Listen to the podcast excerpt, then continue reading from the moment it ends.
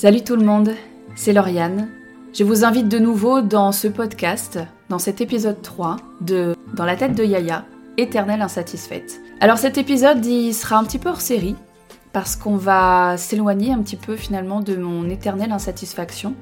On va rester dans ma tête, mais parler d'un sujet qui va vous toucher, je pense, tous. J'ai intitulé cet épisode Peut-on, ou plutôt doit-on garder foi en l'humanité, en la solidarité face à l'horreur. Et c'est un épisode qui est totalement en réaction aux événements récents d'Annecy, à savoir cette attaque au couteau horrible sur des jeunes enfants. Il y a une seconde attaque qui a eu lieu une semaine avant, proche d'Annecy, à l'Écheren, dont peu de gens ont parlé et qui est très différente par bien des, bien des aspects, mais qui reste une attaque complètement gratuite et qui m'a touchée parce que ce sont des gens que je connais. Voilà, donc ces deux événements, l'un plus médiatisé que l'autre, ce qui me semble tout à fait euh, compréhensible, eh bien, euh, j'avais besoin de réagir à ces événements-là, non pas pour euh, donner ma vision de ce type d'événement ou mon avis, parce qu'on s'en fout, surtout que, il n'y a pas vraiment d'avis, je pense, à avoir sur ce type d'événement, mais vraiment plus pour vous partager en fait comment je réagis face à ce type d'événement parce que en tant qu'hypersensible, j'ai une réaction qui est quand même assez étonnante et j'ai ressenti le besoin de vous en parler parce que il est possible que ce soit quelque chose qui vous parle ou pas d'ailleurs. Euh, il est possible que vous vous reconnaissiez dans cette euh, réaction-là. Et je trouvais que c'était finalement un bon point de départ pour répondre à cette fameuse question. Bah comment on fait en fait? Comment on fait pour garder foi en l'humanité euh, quand on assiste à ce genre de choses? Et est-ce qu'on peut garder foi en l'humanité? Comment on reste solidaire quand on assiste à ce genre d'horreur. Donc c'est un sujet très vaste, mais que je vais essayer vraiment d'aborder de manière très brève aujourd'hui parce que j'ai pas envie de m'étendre spécialement et parce que j'ai envie d'être vraiment euh, d'aller droit au but avec vous aujourd'hui sur comment je vis ce type d'événement. Un petit peu comme sur l'épisode 2, je vais partir sur des questions histoire de rester structuré et de ne pas trop m'étaler. Et la première question que j'avais envie de me poser avec vous aujourd'hui, c'est bah par exemple pourquoi là je, je réagis sur cet événement-là plus particulièrement, pourquoi je me suis sentie plus concernée par l'événement d'Annecy que par d'autres événements? Et vous pouvez peut-être vous poser cette question parce qu'il est possible que cet événement vous ait touché plus qu'un autre. Bon, déjà, il est évident que parce que c'est à Annecy, et que pour ceux qui ne le savent pas, moi je, je vis dans le Tarn depuis trois ans, mais j'ai grandi à Annecy, donc je suis au Savoyard de cœur. Et j'ai euh, une profonde affection pour la ville d'Annecy. Et pour les gens qui y vivent, évidemment. Donc, parce que je viens d'Annecy, forcément, cette euh, attaque m'a vraiment euh, choquée, m'a pris complètement au dépourvu parce que je suis enceinte et que cela touche à des enfants. Donc forcément, j'imagine que je reçois cette nouvelle euh, avec un niveau un petit peu différent, une conscience différente. Et évidemment, comme beaucoup de gens, ce qui m'a interpellée, c'est le fait que cette attaque n'est pas vraiment de mobile en tout cas pour le moment. C'est-à-dire qu'en fait, on n'a juste pas compris. On n'a pas compris pourquoi. Je vais pas m'étendre sur ce qu'a pu dire euh, l'agresseur lors de l'attaque. Quelque part, on s'en fout. En fait, quand bien même il donnerait un mobile, pour moi, il n'y a pas de mobile. Possible, en tout cas. Tout simplement parce que ce type d'attaque, en fait, juste ça n'est pas entendable. Ça n'est pas compréhensible qu'il y ait ne serait-ce qu'un mobile pour ce type d'attaque. En fait, ça n'est juste pas envisageable. Il pourrait nous sortir toutes les excuses du monde. Il y a rien, rien, qui déjà de base, ça c'est moi, mais déjà il y a rien qui justifie qu'on puisse s'attaquer physiquement à des gens, mais des enfants, je pense qu'on est tous tombés sur le cul et que quand bien même il nous sortirait un mobile sorti du chapeau, on, se dirait bah non, non, en fait il y a rien, il y a aucun mobile possible. Il y a rien qui justifie qu'on s'attaque à des enfants, rien. Parce que c'est de l'indicible, c'est incompréhensible ce qui s'est passé. Donc pourquoi je me sens plus concernée par cet événement qui a eu lieu à Annecy. Bien, entendu que je suis régulièrement touchée par des événements qui ont lieu aux infos, mais déjà très souvent je n'écoute pas les infos. Euh, là je l'ai su parce que je suis beaucoup sur les réseaux, donc j'ai quand même des informations qui m'arrivent, mais habituellement je me protège énormément de ce type d'événements. Là forcément qu'est-ce qui fait que parmi toutes les infos que je peux voir passer, pourquoi je me suis arrêtée sur celle-ci? Bah déjà effectivement par l'aspect proximité euh, de la ville qui me parle, qui est Annecy. Donc ça devient un lieu concret. Et puis je parlais tout à l'heure d'une attaque qui a eu lieu à l'Écheren, donc euh, près d'Annecy. Et là, ça, ce sont des personnes proches. Voilà, donc là ça devient tout de suite plus réel. Ça peut paraître bizarre, et pourtant on a tous, je pense, déjà vécu cette réflexion de se dire mais attends, il y a des gens qui sont violentés tous les jours. Il y a des gens qui sont tués tous les jours. Il y a de la violence partout, tout le temps. C'est abominable si on prend deux secondes pour y réfléchir. C'est abominable ce monde dans lequel on vit. Je pense qu'on se protège en essayant de pas trop y penser, mais il y a des événements comme ça isolés qui d'un seul coup vont toucher une corde sensible et vont faire que t'as pas le choix que de la regarder en face. Cette violence dont t'essayes euh, tant bien que mal de te protéger. Et c'est ça qui est très variable selon les gens. Cette attaque-là a touché beaucoup de gens parce que ce sont des enfants.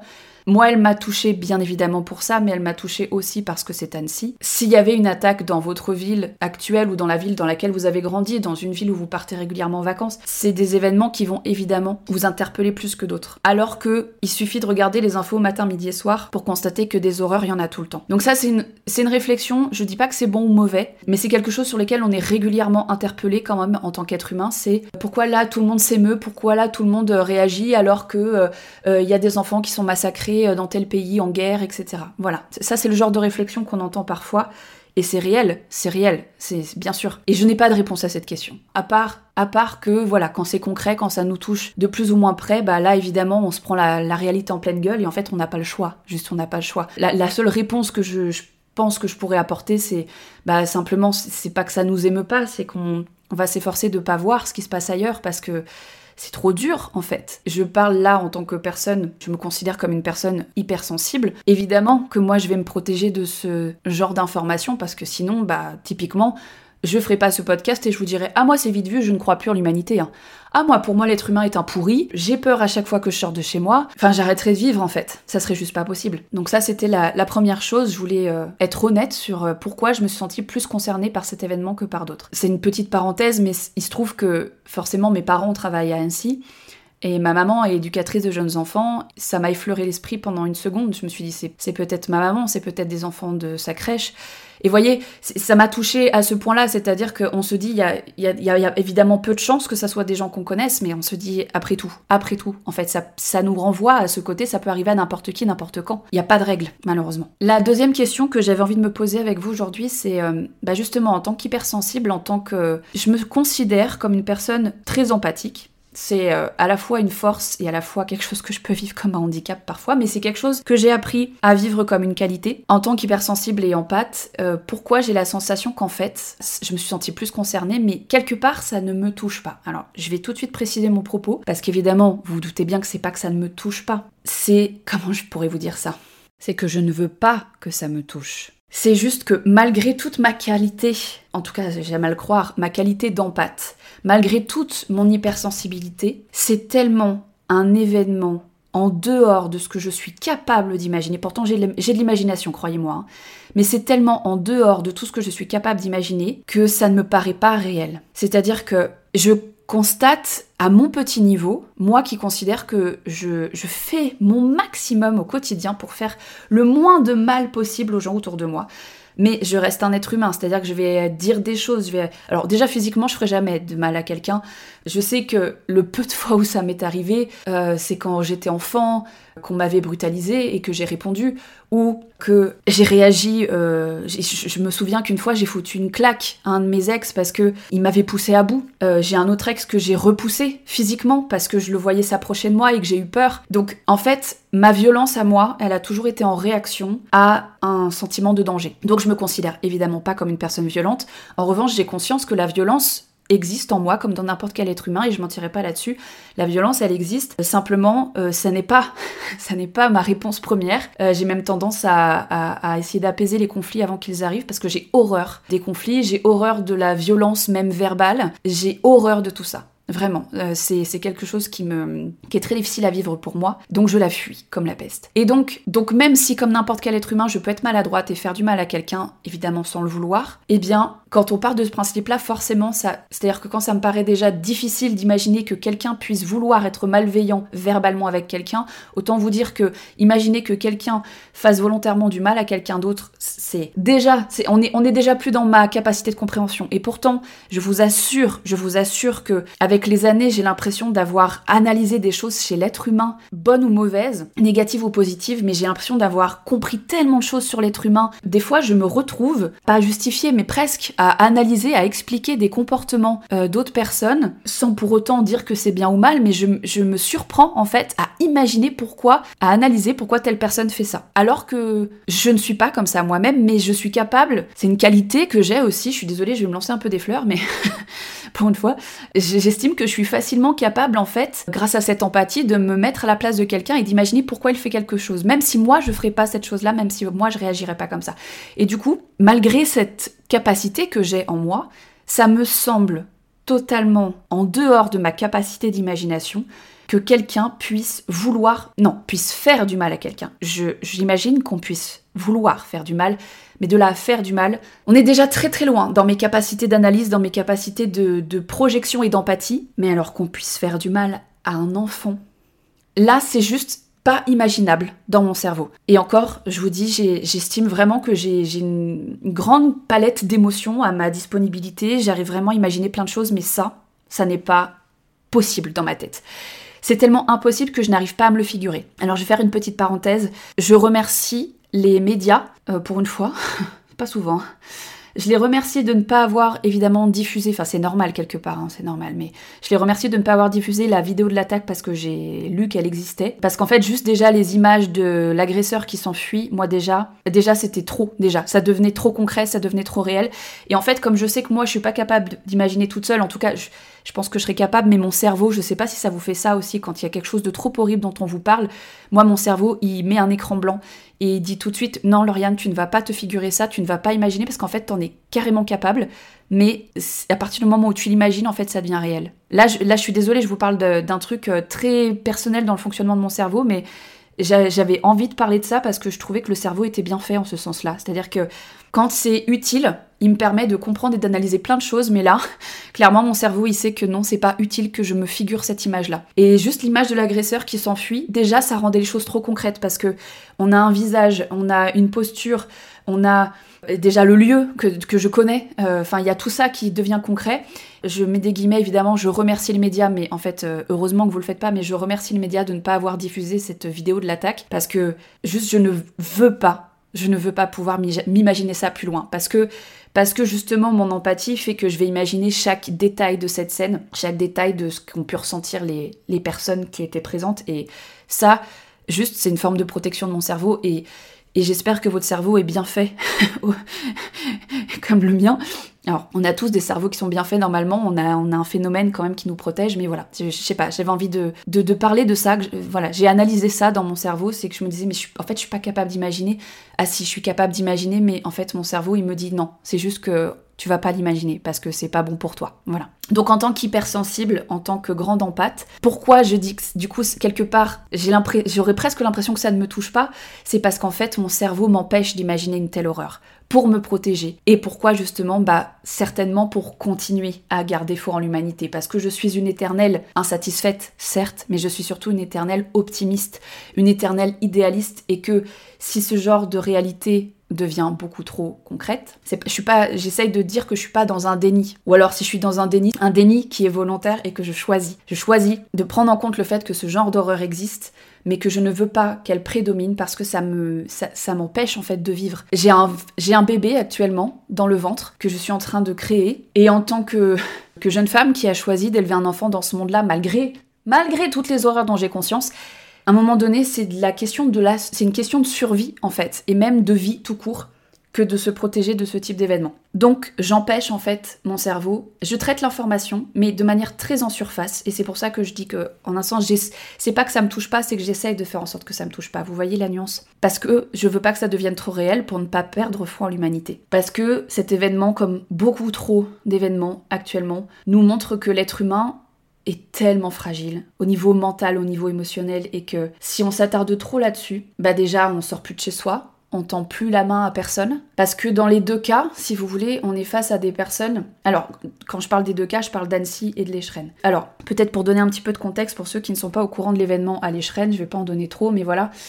c'est des gens qui fêtent un anniversaire au bord d'un lac. En gros, il y a des demoiselles qui se font emmerder par, par des personnes et il y a un jeune homme qui demande juste à ce qu'on les laisse tranquilles et ça part malheureusement en règlement de compte, en bagarre, et euh, des personnes que je connais et que j'aime profondément, que je connais personnellement, euh, se retrouvent en fait euh, attaquées, dont la vie est mise en danger. Ils s'en sont sortis heureusement, mais en fait ils ont été, concrètement, ils ont été attaqués parce qu'ils ont pris la défense de demoiselles qui étaient en danger.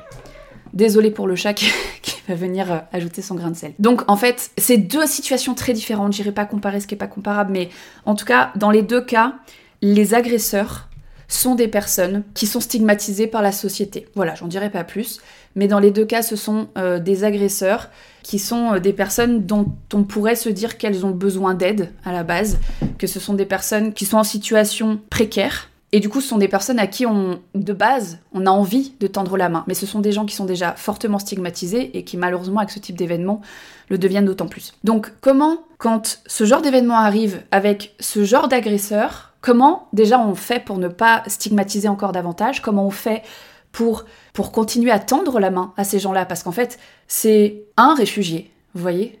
C'est pas tous les réfugiés. Pour l'autre agression, à l'écheren, c'est une personne, à, ma connaissance, du voyage, comme on dit. Enfin, c'est des personnes du voyage, et ce sont des, des, des personnes qui sont très stigmatisées. Voilà, on a énormément de préjugés sur ces gens-là. Par exemple, j'ai un ami qui travaille euh, auprès des réfugiés et qui justement me disait Lauriane, je te laisse imaginer la journée de merde que j'ai passée aujourd'hui parce que il est jeune papa et parce que il travaille auprès de personnes réfugiées qui ont passé leur journée en fait à la fois horrifiés par ce qui s'était passé. Ils en ont pleuré tellement ils étaient émus par, euh, par la gravité, par la violence de ce qui venait de se passer. Et en même temps, ils étaient personnellement touchés parce que c'est des gens qui ont déjà beaucoup beaucoup de mal à être aidés parce qu'on les, on les juge, on les stigmatise, qu'on les empêche en fait de s'en sortir de manière euh, générale. Et en plus, ils se sont dit mais cette agression, elle nous concerne pas et on va nous associer à ça. Vous voyez ce que je veux dire?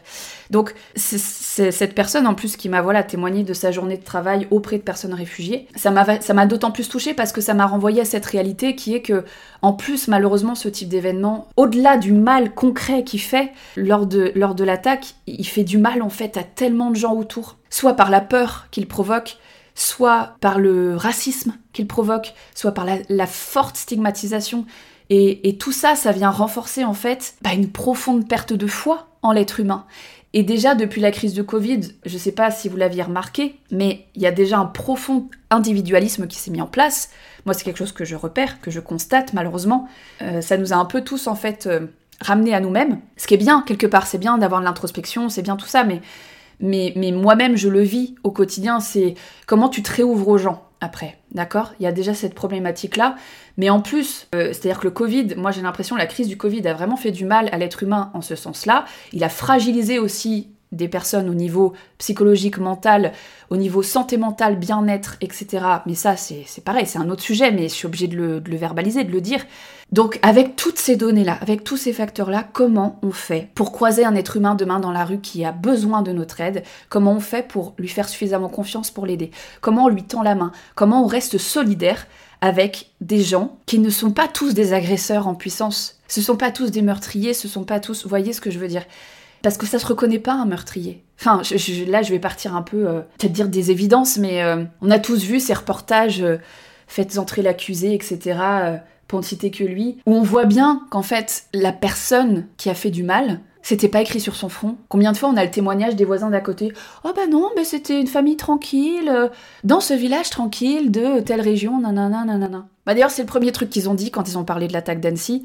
C'est une ville de cartes postales une ville de carte postale connue pour sa tranquillité, etc. Alors moi, ça m'a fait doucement sourire parce que oui, c'est vrai, Annecy fait rêver par son tourisme et tout ça, mais ville tranquille, faut pas déconner. Euh, je suis désolée, si on lit un tout petit peu le Dauphiné, on voit bien que Annecy, c'est comme toutes les villes. Hein. Il y a des agressions le soir, euh, enfin voilà, il y, a, des attaques comme partout. C'est juste qu'on va un peu moins les médiatiser parce que justement parce que c'est une ville touristique, on va surtout pas dire aux gens que Annecy est comme n'importe quelle ville. C'est une parenthèse que je referme ici. Mais voyez, c'est qu'il n'y a pas en fait de lieu où on se fait plus attaquer. Ou alors si on parle des statistiques juste parce qu'on se dit il y a plus de monde, donc statistiquement il y a plus de chances de se faire attaquer. Donc éventuellement, à part se protéger des endroits où euh, il y a plus de criminalité, etc., comment on fait en fait pour pas vivre dans la peur? Comment on fait pour, euh, pour s'en sortir? Comment on aide encore son prochain? Comment on aide encore son prochain dans un monde comme ça moi je, vous pose la question. J'apporterai pas de réponse dans ce podcast aujourd'hui. Vraiment, j'apporterai pas de réponse parce que je n'en ai pas. Enfin, je pense pas que j'en ai. Comment on reste solidaire Et surtout, parce que comme j'ai pas la réponse à comment, moi, je, vais vous apporter peut-être si ma réponse, un début de réponse. C'est quasiment pas une réponse, mais je vais quand même vous la donner. En fait, je peux pas vous dire comment on garde foi ou comment on reste solidaire. Je vais plutôt répondre à la question est-ce qu'on garde foi en l'humanité? Est-ce qu'on reste solidaire Et la réponse évidemment c'est oui. Moi je vais vous donner ma réponse, bien sûr. Alors parce que moi je vous le dis tout de suite, si j'arrête de croire en l'être humain, bah déjà euh, j'arrête ma grossesse et puis j'abandonne tout maintenant parce que moi je fais, je peux pas faire naître un enfant dans un monde où je vais lui dire bah tu sais quoi mon petit loup? Eh ben maman elle a merdé parce qu'elle t'a fait naître dans un monde bien dégueulasse. Je, je peux pas, je peux pas dire ça à mon enfant quand, quand bien même, quand bien même c'est vrai et c'est ce que je pense je ne peux pas lui dire ça. Au contraire, moi je vois ça. J'ai décidé de voir ça comme un challenge, comme un défi, comme un espoir en fait. J'ai envie d'apporter des choses, euh, des choses positives et belles à ce monde malgré toutes ces horreurs. vraiment, ça, ça pourrait, ça pourrait me plomber. Franchement, il faut pas grand chose hein, pour que je bascule. Vraiment, je vous le dis, il faut pas grand chose pour que je bascule. Mais c'est un truc que, que, j'aime chez moi et que je veux garder à tout prix, c'est cette, cette petite braise qui continuera toujours quand même un peu à s'enflammer pour dire non, non, Lauriane, c'est pas possible en fait. La vie vaut la peine d'être vécue et, et, ne reste pas dans la peur. Parce que moi j'ai peur de plein de choses. Hein. Moi j'ai peur de plein de choses, alors que j'ai pas vécu des choses qui m'ont fait très peur. Mais par contre, en écoutant les gens autour de moi, comme j'ai cette grande empathie, je me suis imprégnée vraiment très fort de la peur des autres. Et, euh, qu'en plus, comme je, reste passionnée en fait de l'être humain, bah forcément, je m'intéresse à, à, tout ce qui peut faire de beau comme de comme d'affreux. Et malgré ça, j'ai envie de continuer à croire, parce qu'il y a une part de moi qui dit en fait t'as pas le choix. Et je sais pas comment vous vous le vivez, donc je me permets de terminer ce podcast. Vous voyez, j'ai réussi à faire court. Hein enfin court, tout est relatif. 30 minutes, c'est court pour moi, c'est court, surtout sur un sujet comme ça. Mais euh, je me permets de vous poser la question à vous aussi. Est-ce que vous réussissez à garder foi en l'humanité avec ce type d'événement Est-ce que vous arrivez à rester solidaire? Je pense notamment aux gens qui travaillent en association, qui travaillent avec des publics précaires, avec des publics qui souvent malheureusement sont médiatisés, parfois à tort, parfois à raison, justement sur ce type d'événement. Euh, comment vous faites pour pas mettre tout le monde dans le même sac? Je vous pose la question de comment parce que peut-être que vous, vous avez des éléments à apporter, donc n'hésitez pas à les partager. Et surtout, est-ce que vous y arrivez? Parce que le comment, ça c'est tellement euh, difficile à décrire, c'est tellement... Vous voyez, chez moi, le comment, il se traduit en fait... Euh, il n'y a pas vraiment de comment, c'est en fait c'est automatique, c'est parce que je reste un être humain et que moi-même je sais que je ne suis pas infaillible, même si je me sens totalement, totalement en dehors de ce type de réalité et totalement incapable d'imaginer ça, donc totalement incapable de faire ça, et eh ben je reste consciente que je reste un être humain. Donc en fait, si je, si je mets ces, tous ces agresseurs dans le même sac, en fait, je me dis ce serait malhonnête de pas me mettre dedans aussi. Parce que on peut tous à un moment donné, euh, ça c'est une vraie question, est-ce qu'on peut tous à un moment donné vriller? En fait c'est ça, c'est que si, si, vous, si vous vous dites euh, oui on peut tous vriller, ah bah là par exemple vous tombez dans la peur. Et moi je, moi je sais que c'est quelque chose que je... Quand j'analyse l'être humain, je me dis oui, on peut tous vriller. Il y a une part de moi qui dit ça, mais je me dis non, non, mais oh là là, tu vas pas te dire ça, Lauriane, parce que sinon c'est foutu. C'est foutu, c'est foutu. Tu vas vivre dans la peur. Comme j'ai aucun contrôle sur le fait que les autres peuvent vriller, je vais me concentrer surtout sur le fait que moi, je me dis bon, voilà, je reste un être humain, j'ai mes failles, je vais déjà m'occuper du fait que moi je ne vrille pas, du fait que moi je continue à essayer de faire le bien autour de moi et je me dis que finalement c'est peut-être à ça que je vais me raccrocher. Comment je vais garder foi en l'humanité? Eh ben peut-être ça c'est un début de réponse aussi. Je vais essayer de continuer à moi, moi essayer de m'ouvrir à l'extérieur, moi continuer à essayer d'être solidaire à mon petit niveau parce que vraiment j'ai l'impression de m'être fermée sur tellement de choses depuis le Covid. Petit à petit, J'essaye de rouvrir des petites fenêtres, des petits, des petits hublots, des petits voilà. Et, et, si je devais vous répondre, même de manière brouillonne, je vous dirais ça. Qu'à mon petit niveau, je vais continuer à essayer de, de créer du lien, euh, même quand j'ai peur. Je continuerai toujours à me protéger à ma manière parce que ça c'est normal et puis c'est important. Il faut se protéger, c'est important euh, de se renseigner sur euh, effectivement les mauvais plans à éviter. Mais malheureusement, ce type d'attaque, elle nous montre que, en fait, on, on peut pas être à l'abri de tout tout le temps, c'est pas possible. Et, et, et, mon enfant, quand il va naître, je pourrais pas le mettre à l'abri de tout tout le temps. C'est pas possible. Je peux essayer, mais je vais en faire déjà peut-être une Lauriane bis, c'est-à-dire une personne qui a quand même euh, peur et qui imagine euh, facilement tous les scénarios possibles. Et moi j'ai travaillé là-dessus, donc ça va un peu mieux, mais voilà, j'ai pas envie de, de trop protéger mon enfant. Voilà. Donc je vais déjà continuer à essayer d'être solidaire à mon petit niveau, de continuer à aimer les gens à mon petit niveau, même avec les gens euh, avec qui ça n'accroche pas. Je, voilà, je vais essayer de... Alors je vais pas vous parler d'amour inconditionnel et tout ça, parce que ça me file les boutons, ces trucs-là, mais... Mais voyez ce que je veux dire. De continuer à trouver ces petites lumières, ces petits, ces petits trucs d'amour, quoi, ces petits trucs où tu te dis, ouais, l'être humain, il est chouette quand même. Voilà, je vais, vraiment essayer de me, de me focus, de rester concentré sur ça, sur la beauté de la vie, sur, euh, sur, euh, sur ce qui m'émeut, mais dans le positif, sur euh, ce que je trouve beau, sur ce que je comprends et qui est beau et positif. Je vais me concentrer là-dessus parce que moi j'ai besoin de survivre et puis parce que bah là je suis dans cette situation un peu particulière d'avoir décidé de mettre au monde un enfant. Donc là c'est c'est plus ma seule responsabilité que j'engage en fait. Voilà, je, je, me le dois de le faire pour mon enfant. Même si c'est pas facile tous les jours et que mon premier podcast sur l'ennui euh, voilà a bien expliqué que euh, il y a des moments où je suis très triste quand même de plein de choses, de la solitude, du, manque d'activité, du manque d'animation dans la vie, de plein de choses. Et bah justement raison de plus pour euh, pour m'accrocher à ce qui est positif, même si ça sera pas simple tous les jours. Hein. Je dis pas que j'y arriverai tous les jours. Hein. Au contraire. Mais voilà, s'il y a toujours cette petite braise au fond de moi qui dit Lauriane, raccroche-toi au positif. En tout cas, vois le peu de positif qu'il y a, vois le peu d'humanité qu'il y a, vois le peu de solidarité qu'il y a, et dis-toi qu'en fait, s'il y en a encore, ça peut toujours s'étendre. Voilà. Ça... Tant qu'il y en a, il y a de l'espoir. Tant qu'il y en a, il y a de l'humanité. Et je terminerai ce podcast là-dessus. Alors écoutez, je vous remercie d'avoir écouté ce podcast, cet épisode 3 hors série. Je l'ai fait d'une traite, je suis même pas sûre de faire du montage, ou très peu, parce que j'avais envie qu'il soit vraiment authentique. Je vais pas vous mentir, c'est la troisième fois que je l'enregistre. Parce qu'en fait, j'avais vraiment envie de l'enregistrer d'une traite et de pas euh, trop calculer mes réponses, de pas. Et en même temps, euh, je l'ai fait une première fois et j'ai réagi trop à chaud et je me suis dit non, non, mais là je pars trop dans tous les sens, je vais perdre les gens. Donc j'espère que là, cette fois c'est la bonne, j'espère que de, choisir cette version-là du podcast, ça vous parlera, que ça vous questionnera et qu'encore une fois, ça vous donnera pas forcément des réponses parce que ce sont peut-être mes réponses et que mon objectif c'est pas de vous dire que j'ai raison encore une fois, c'est vraiment juste de vous montrer ma réflexion, mes prises de conscience à moi, voire simplement de poser les questions que je me pose et que ça vous donne à vous peut-être envie ou matière à réflexion. Voilà. Il n'y a pas d'autre objectif derrière ce podcast que de partager, de vous pousser en fait à vous-même vous poser certaines questions, vous pousser vous-même à la réflexion. Et j'espère que ça fonctionne. voilà. Euh, merci encore pour tous vos retours vraiment sur les deux premiers épisodes. J'espère que celui-ci vous apportera aussi à sa manière quelque chose. N'hésitez pas à continuer à m'envoyer vos retours, qu'ils soient positifs ou négatifs, parce que ça me permet de m'améliorer, de faire... Euh, ça me fait beaucoup de bien et ça me soutient et ça me donne envie de continuer. Parce que vous voyez, ce sujet-là, par exemple, euh, c'était compliqué pour moi de l'aborder, mais je, vraiment, je me suis mis un coup de pied au cul. Et pourtant, voilà, j'ai euh, commencé à enregistrer deux fois, j'ai foiré.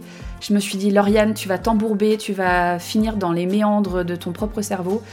Et hum, là, j'avoue que je suis fière d'avoir réussi à conclure en moins de 40 minutes. Oui, parce que là, du coup, j'ai dépassé les 30 minutes, mais vraiment, je suis fière de moi euh, et, je me dis, ok, c'était un sujet pas facile, mais j'avais besoin de l'aborder. Et surtout, je l'aborde d'une manière tellement personnelle que voilà. Mon but, c'est pas du tout de choquer, c'est pas du tout que vous vous reconnaissiez tous dedans, donc euh, voilà. C'est juste qu'il vous apporte quelque chose, peu importe ce que c'est. Je vous fais à tous d'énormes bisous. Prenez soin de vous. Et je finirai pas par des injonctions du genre euh, n'ayez pas peur, euh, croyez en l'humanité, tout ça. Juste, j'ai envie de vous dire, faites de votre mieux. Et ça sera déjà parfait. Ça sera déjà merveilleux. Faites de votre mieux. À bientôt pour un nouvel épisode de Dans la tête de Yaya, éternelle insatisfaite.